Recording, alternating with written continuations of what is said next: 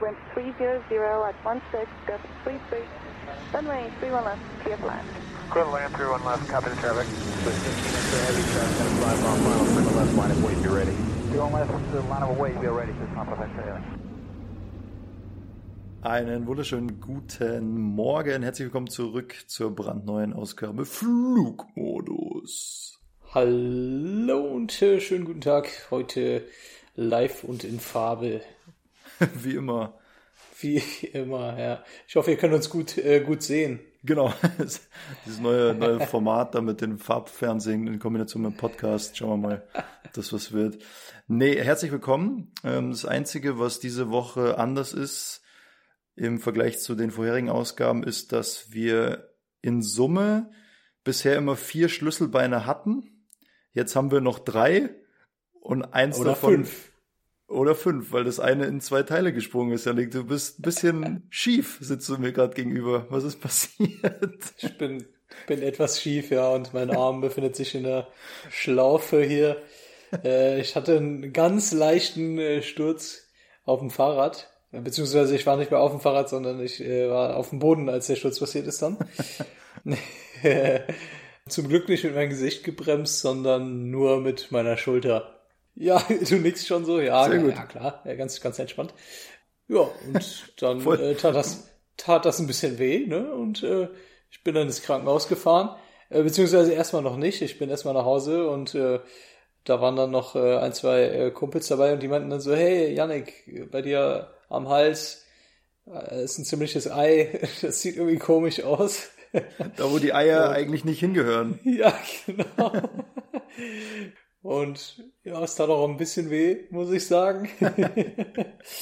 ja, dann bin ich ins Krankenhaus und äh, da sagte der Arzt direkt zu mir, äh, ach ja, genau, und mein, mein Kumpel, der hat mir dann, weil das irgendwie weh tat, wenn ich den Arm runter äh, hab runterhängen lassen, hat er mir so eine so eine Schlaufe gebastelt mit so einem ähm, Verband einfach.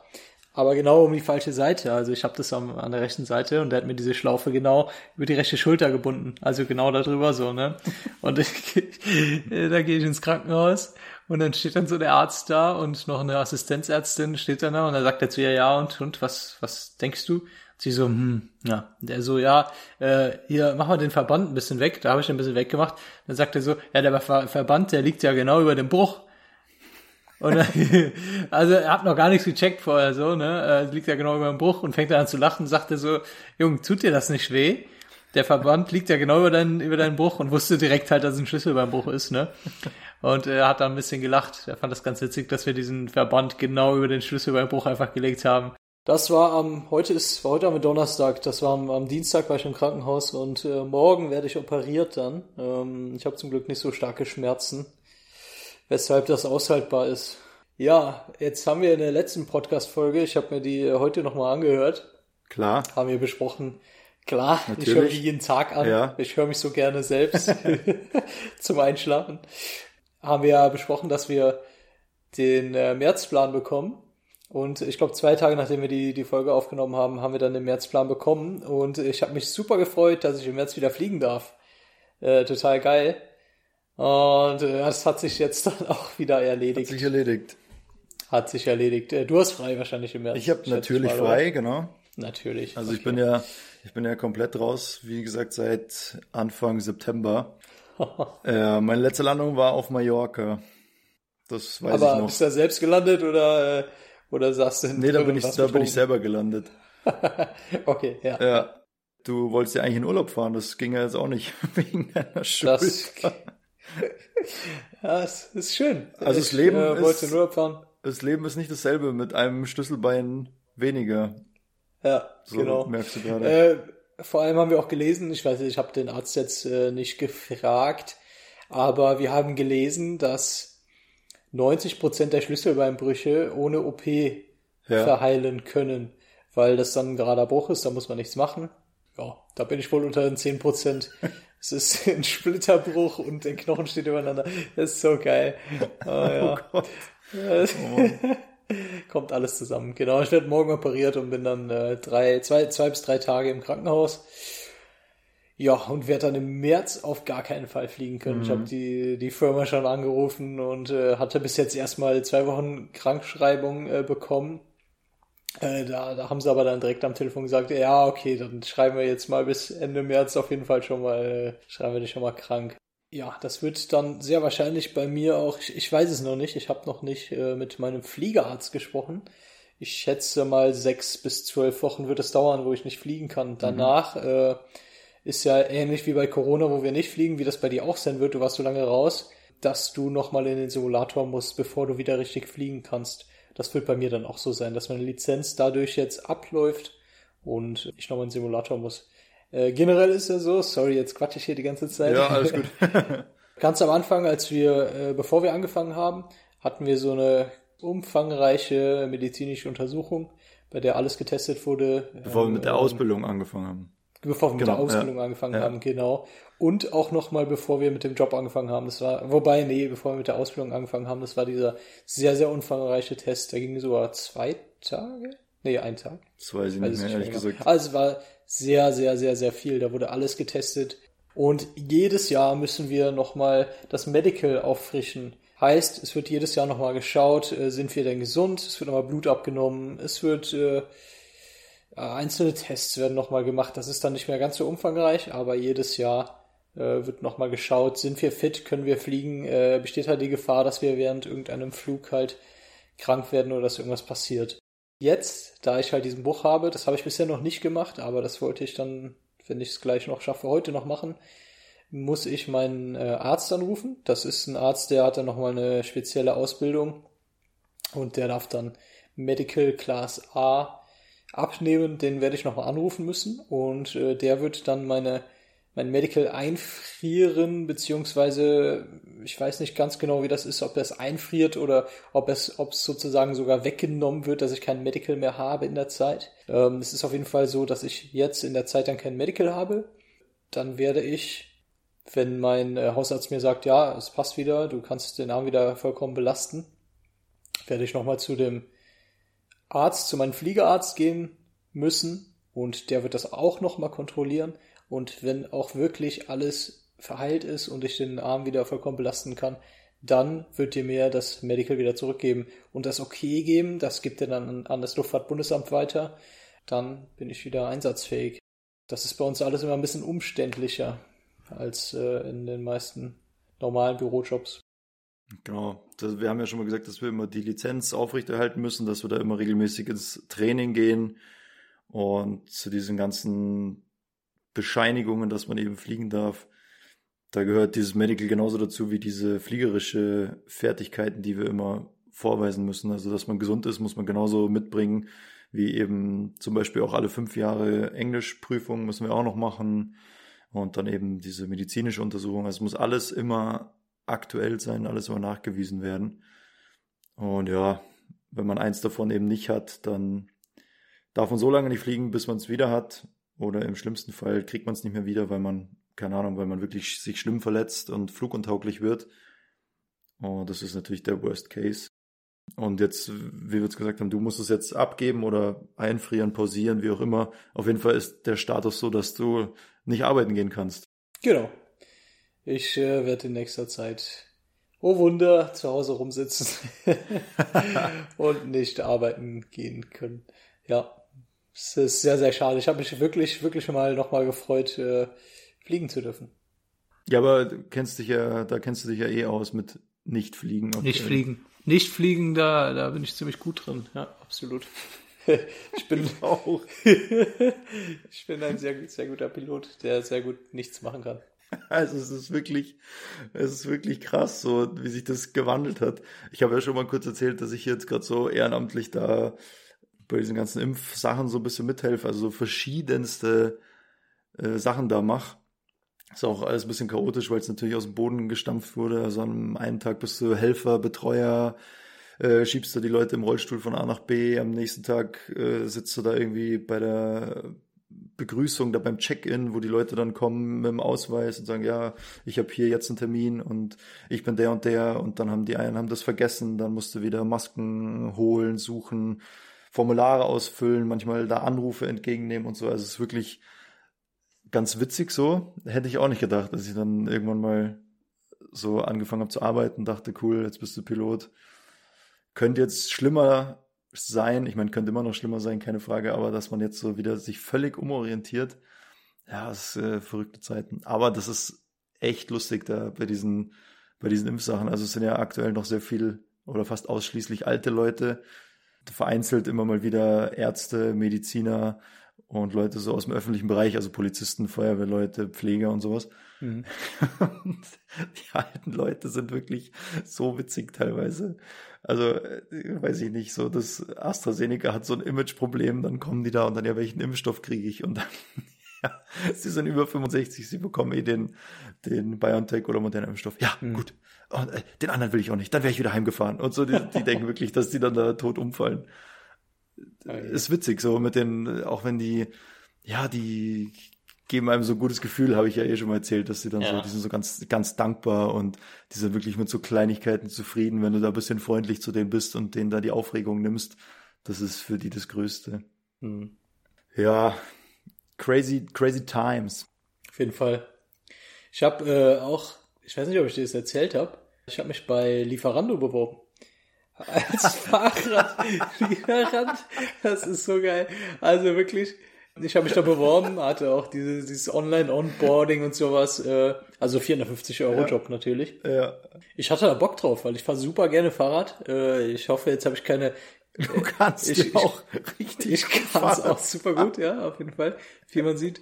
Äh, vielleicht entwickle ich jetzt eine Fahrradphobie. Aber ich fahre super gerne Fahrrad auch hier in der Stadt, hier in Köln und habe mich jetzt äh, als 450 Euro Job habe ich mich als Lieferando-Fahrer beworben. Die haben mich auch angenommen und ich sollte am Dienstag sollte ich unterschreiben.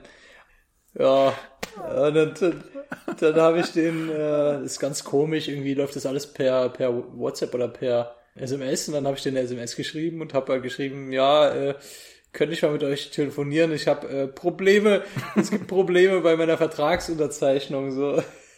Dann, ich kann den Stift nicht halten. ja, dann habe ich gesagt, nee, nee, schreib uns gerne, was ist denn los? Da habe ich geschrieben, ja, ich habe mir das Schlüsselbein gebrochen. haben sie gesagt, ja, das ist natürlich blöd, dann kannst du dich danach nochmal neu bewerben. Ja, gut. Das Sehr gut. ist halt jetzt so.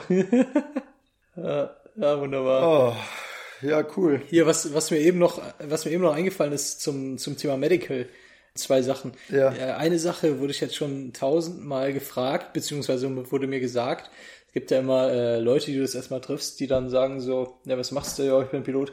Oh ja, krass, Pilot, das wollte ich auch immer werden, aber ich habe äh, 1,2 Dioptrien. Ich kann kein Pilot werden, deswegen habe ich das nie gemacht, habe mich nie beworben. Ja. Das stimmt halt einfach nicht. Fake News. Man darf, man darf bis zu 5 Dioptrien haben. Genau. Mhm. Eine andere Sache, hattest du vor kurzem mal ein Medical? Ja, im Oktober. Hast du da auch diesen, ähm, ich hatte im Dezember, glaube ich, Medical, ich habe so einen Zettel bekommen, wo ich äh, Fragen beantworten musste. Und zwar waren das so psychische Fragen, also so, äh, wie es mir, wie meine psychische Verfassung ist. Ja. Hast du das auch ausge Das war das erste Mal, dass ich das machen musste. Ja. Ähm, und zwar hat das ja, denke ich mal, oder gehe geh ich schwer von aus, mit diesem Germanwings-Unfall zu tun. Mhm. Und seitdem wurden da ein paar Sachen geändert und ein paar Sachen strenger äh, gemacht.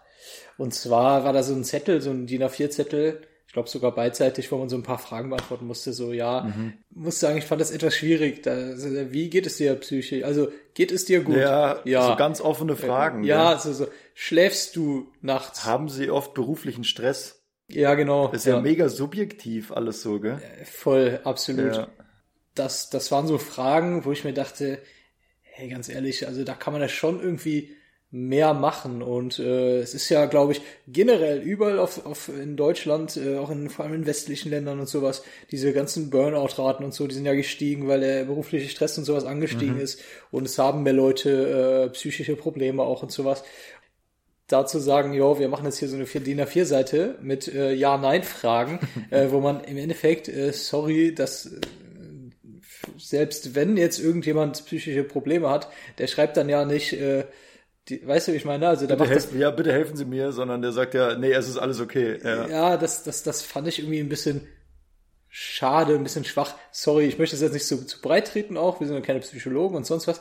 Aber ich, ich finde, wie, wie bei allen, ähm, da gibt's ja äh, andere Probleme auch, da sollte man das eher in eine andere Richtung machen und zwar den Leuten halt helfen, also mehr, mehr Hilfe anbieten, ähm, schauen, dass man, ja. dass man das halt nicht zu streng macht, sage ich mal. Weißt du, wie ich meine? Also, wenn jemand psychologische Probleme hat, dem zu sagen, pass auf, du kannst hier und hier hinkommen und äh, dann verlierst ja. du nicht deinen Job, sondern äh, dann wird dir geholfen und äh, wenn es dir wieder besser geht nach einem Jahr, dann äh, kannst du auch wieder fliegen. Dann, äh, genauso bei anderen Jobs, also jetzt nicht nur bei Piloten ja. halt, ne, auch auch bei anderen.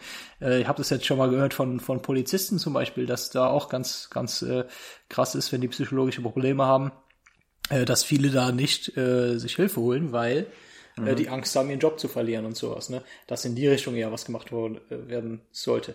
Wie gesagt, wir sind keine Psychologen, keine Ahnung, ich möchte das jetzt nicht breit treten, aber ich hatte die, diesen Zettel hatte ich gerade im Kopf und dachte mir so, also ich fand das komisch, fand das irgendwie ich weird. auch ein bisschen, ja, dürftig umgesetzt, sagen wir jetzt mal. Also vielleicht ergibt sich dann, ich weiß nicht, wir haben ja jetzt gesagt, wir machen das jedes Jahr.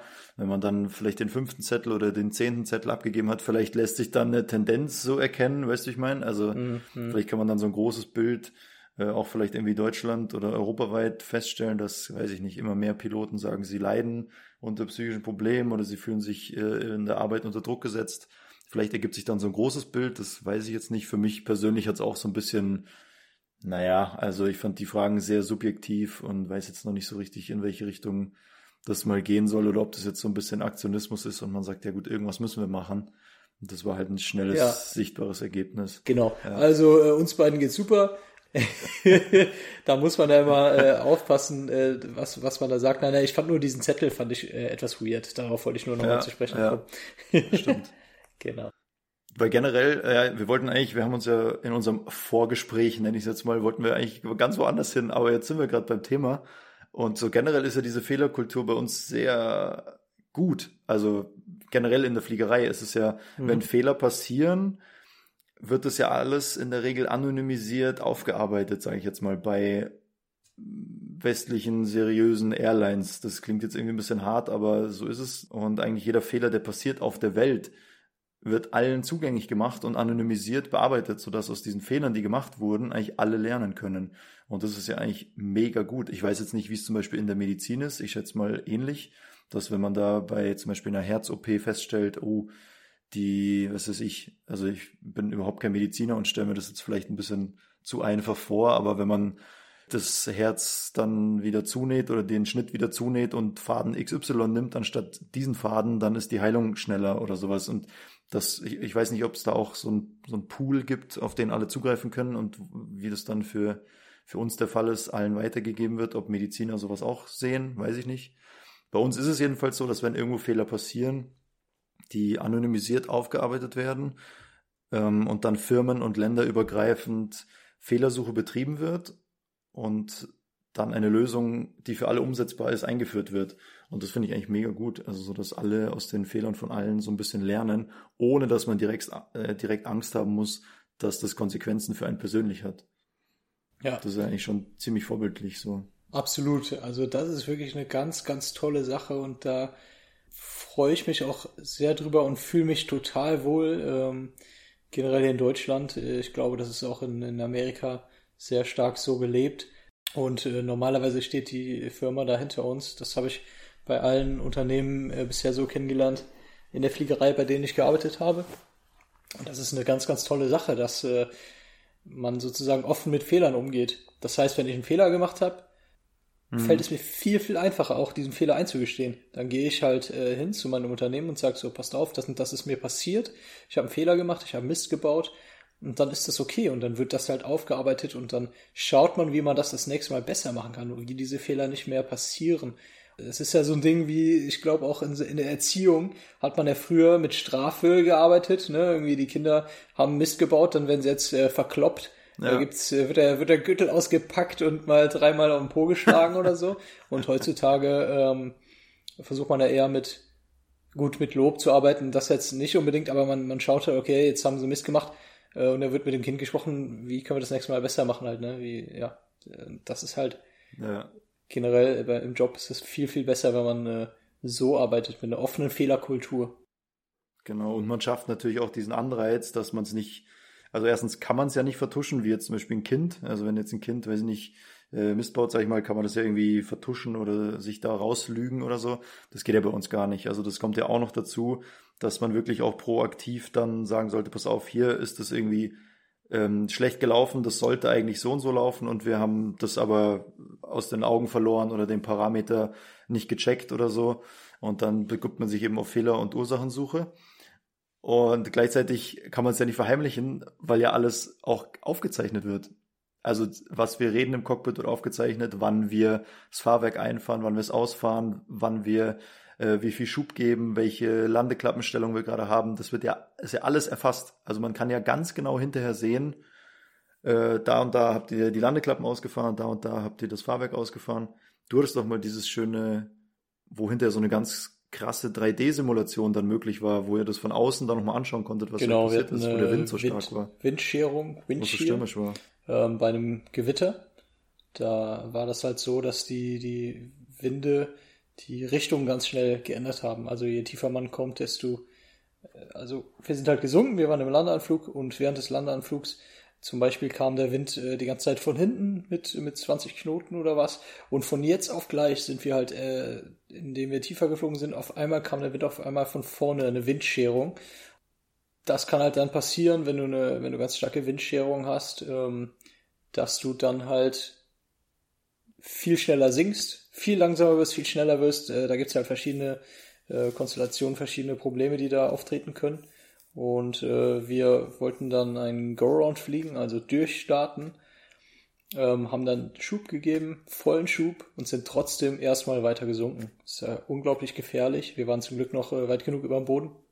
Sind trotzdem noch, ich glaube, Krass, 100 ja. Meter gesunken, obwohl wir vollen Schub gegeben haben.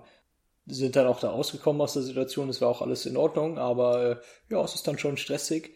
Und die Situation äh, haben wir dann äh, gemeldet, dem, dem Unternehmen gemeldet. Das war jetzt kein Fehler, den wir selber gemacht haben, weil das konnte man nicht wissen.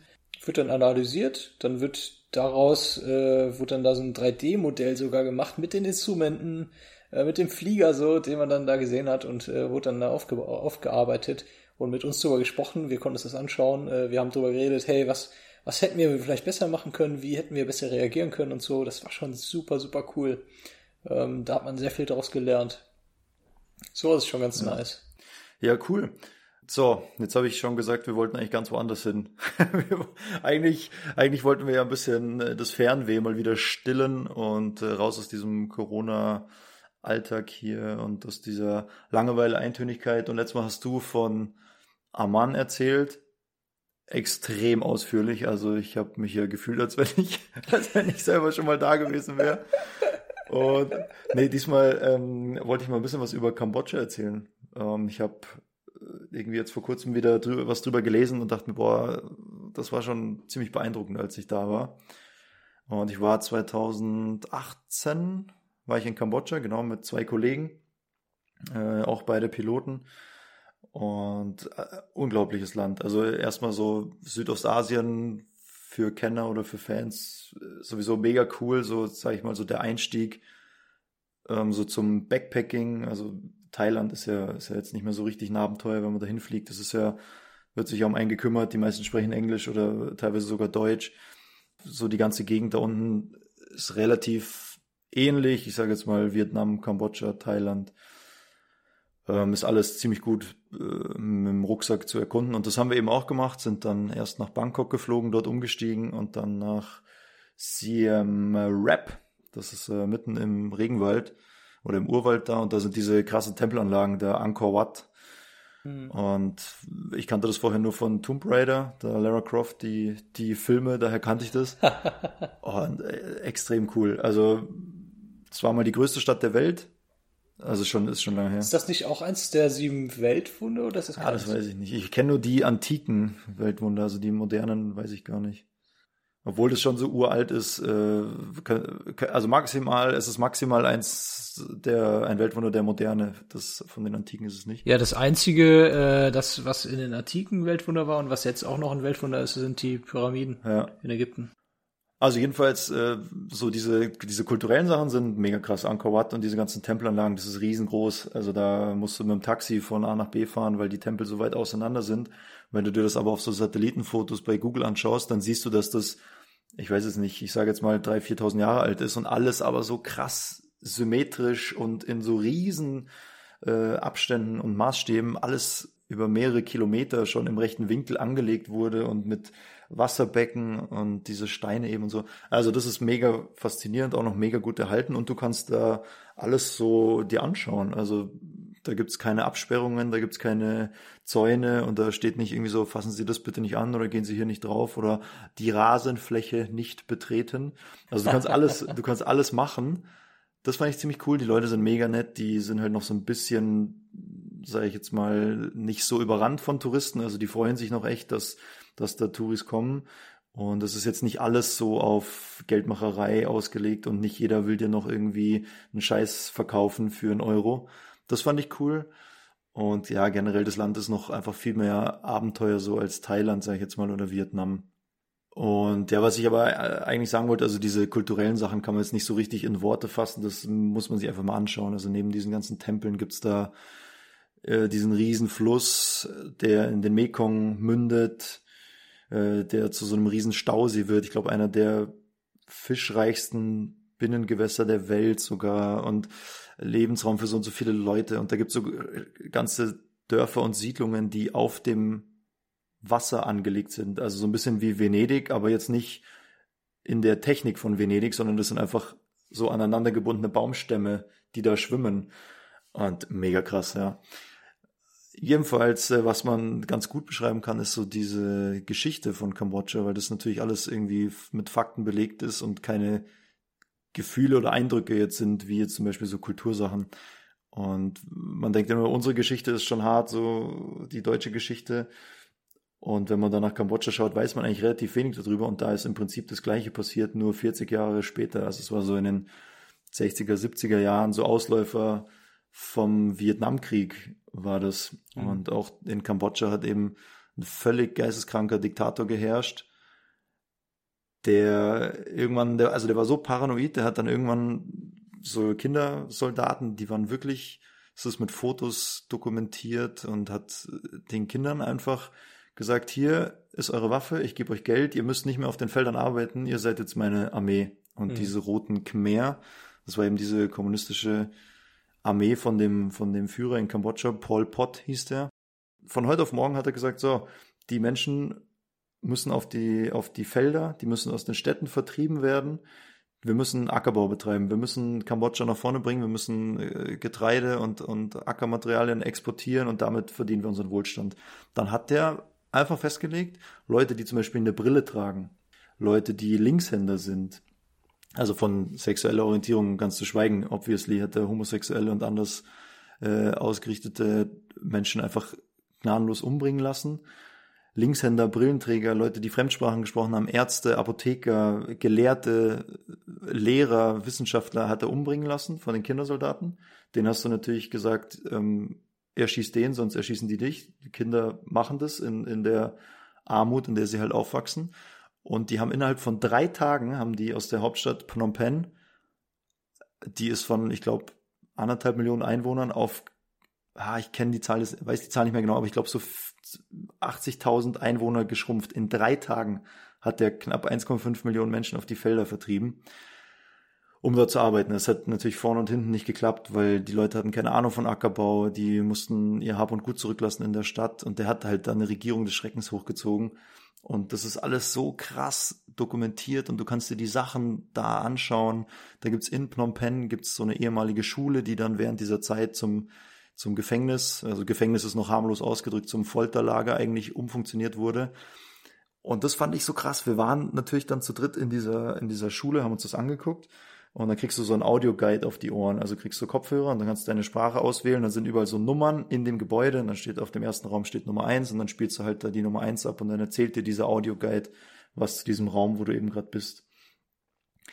Und da waren eben so fünf, sechs Klassenzimmer nebeneinander und dann sagt diese Stimme im Audioguide, sagt dann auch noch so, also die nächsten fünf Zimmer überspringen Sie bitte, wenn Sie jetzt seelisch eher nah am Wasser gebaut sind oder das nicht vertragen. Okay. Und wir dachten so, aber nee, das schauen wir uns mal an auf jeden Fall.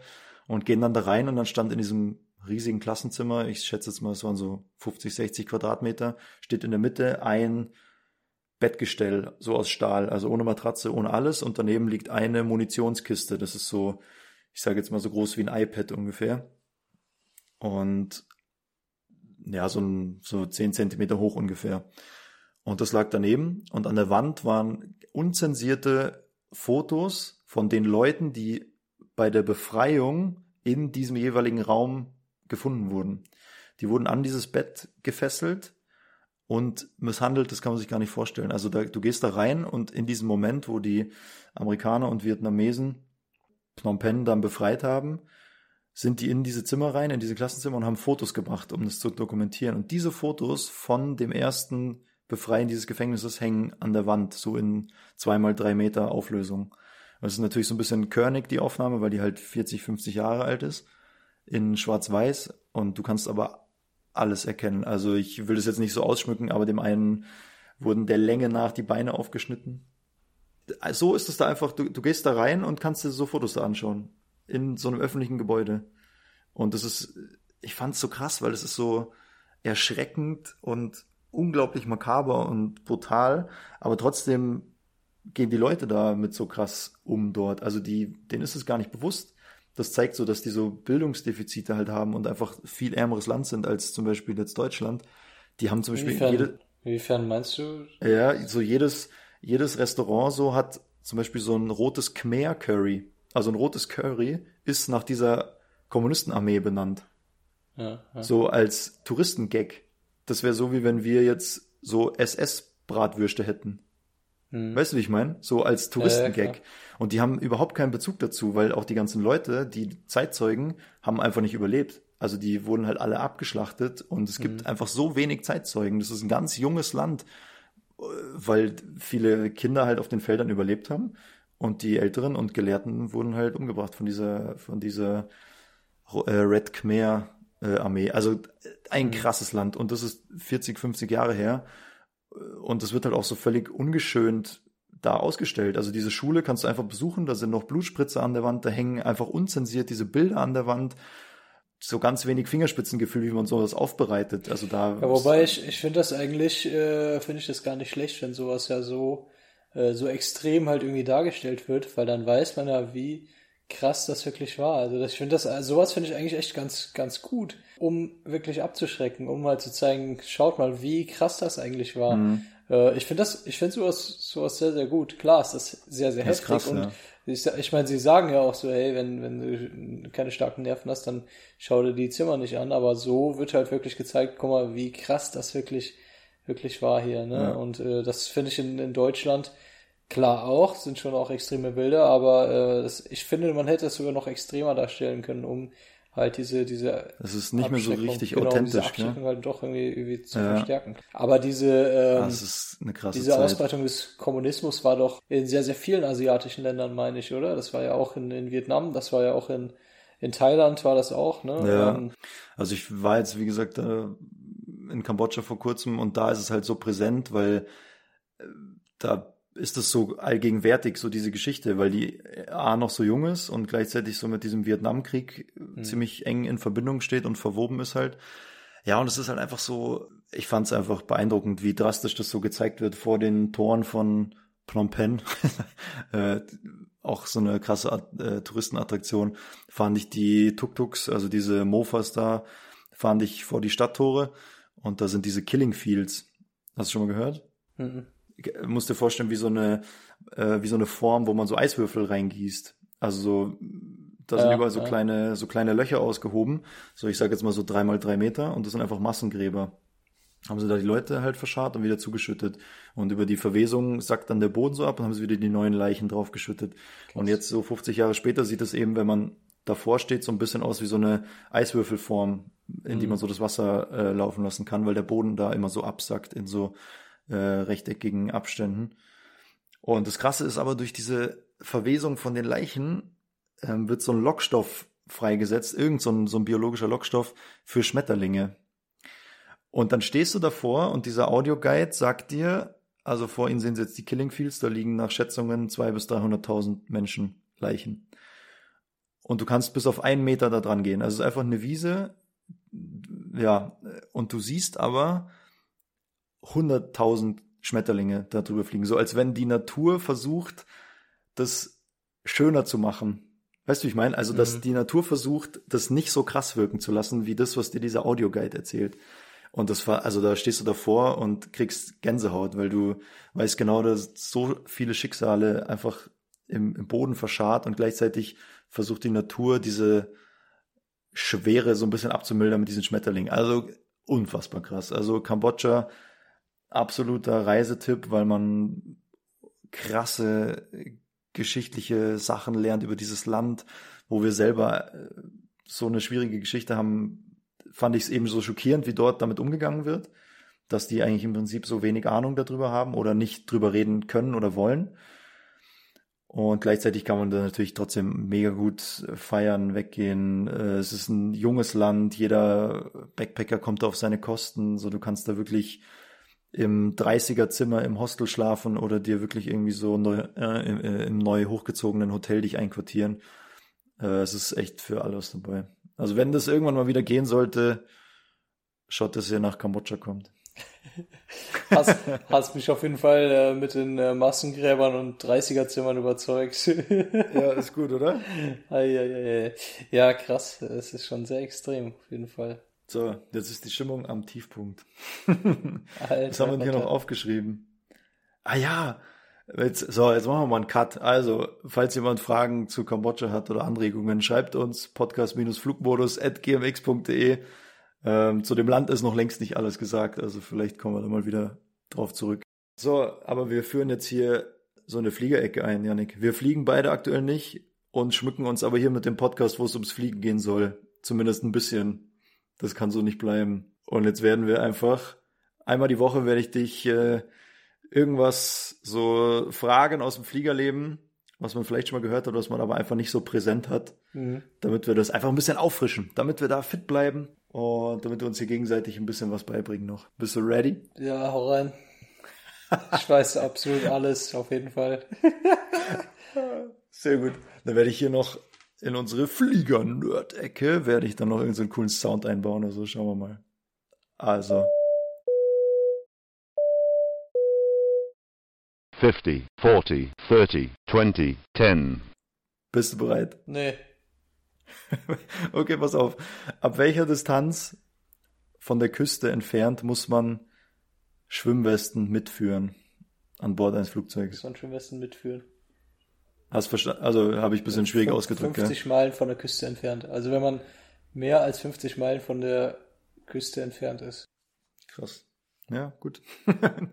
Nautische Meilen, 50 Seemeilen.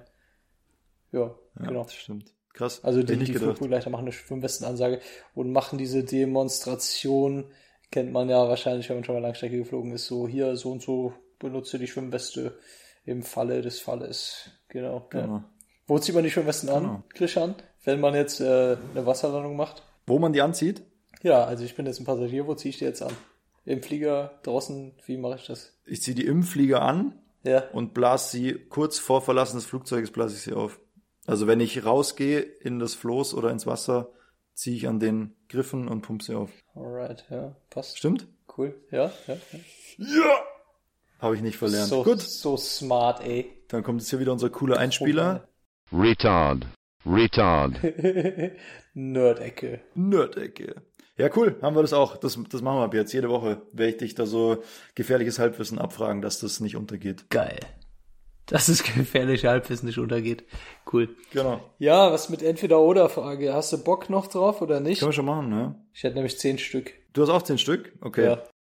Geht los. Äh, Airbus oder Boeing? Airbus.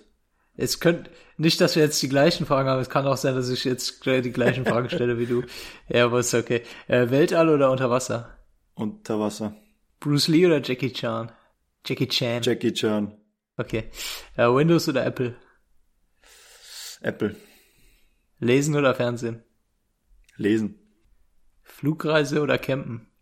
Uh. Flugreise. Intelligenz oder Schönheit? Äh, also, ja, äh, nee, Schönheit wahrscheinlich. Okay. Arm ab oder Arm dran? Passt zum Thema heute. Also zu meinen Schlüsselbeinen, meine ich. Lieber Arm dran. Städte oder Bergurlaub? Berge. Las Vegas oder Bangkok? Vegas nochmal. Okay, das war's. Das war's? Okay. Das war's. Ich hoffe, ich habe richtig bis 10 gezählt. Ja, das war doch eine pickepackevolle Folge, oder? Ja, ja, ja. Morgen um, äh, um, um sieben ist meine OP. Ich denke an dich. Ja, und äh, dann nächste Woche musst du dann, hoffentlich kannst du reden. Ja, hoffe ich auch mal. Ey. ja, das wird schon Schauen wir gehen. mal. Schon passen. Ähm, generell, äh, Leute, falls ihr noch irgendwelche Fragen habt oder sonst irgendwas, schreibt uns äh, super gerne. Ähm, wenn ihr Fragen habt, äh, stellt uns die gerne podcast-rückmodus at gmx.de. Genau. Ja, wie immer präsentiert von lioncamper.de. Schöne Grüße an die Jungs. Äh, macht weiter so und dann hören wir uns nächste Woche wieder. Das machen wir so. Alles klar, Christian. Dann äh, halt die Ohren steif. Bussi Baba. Tschüssikowski. ciao, ciao.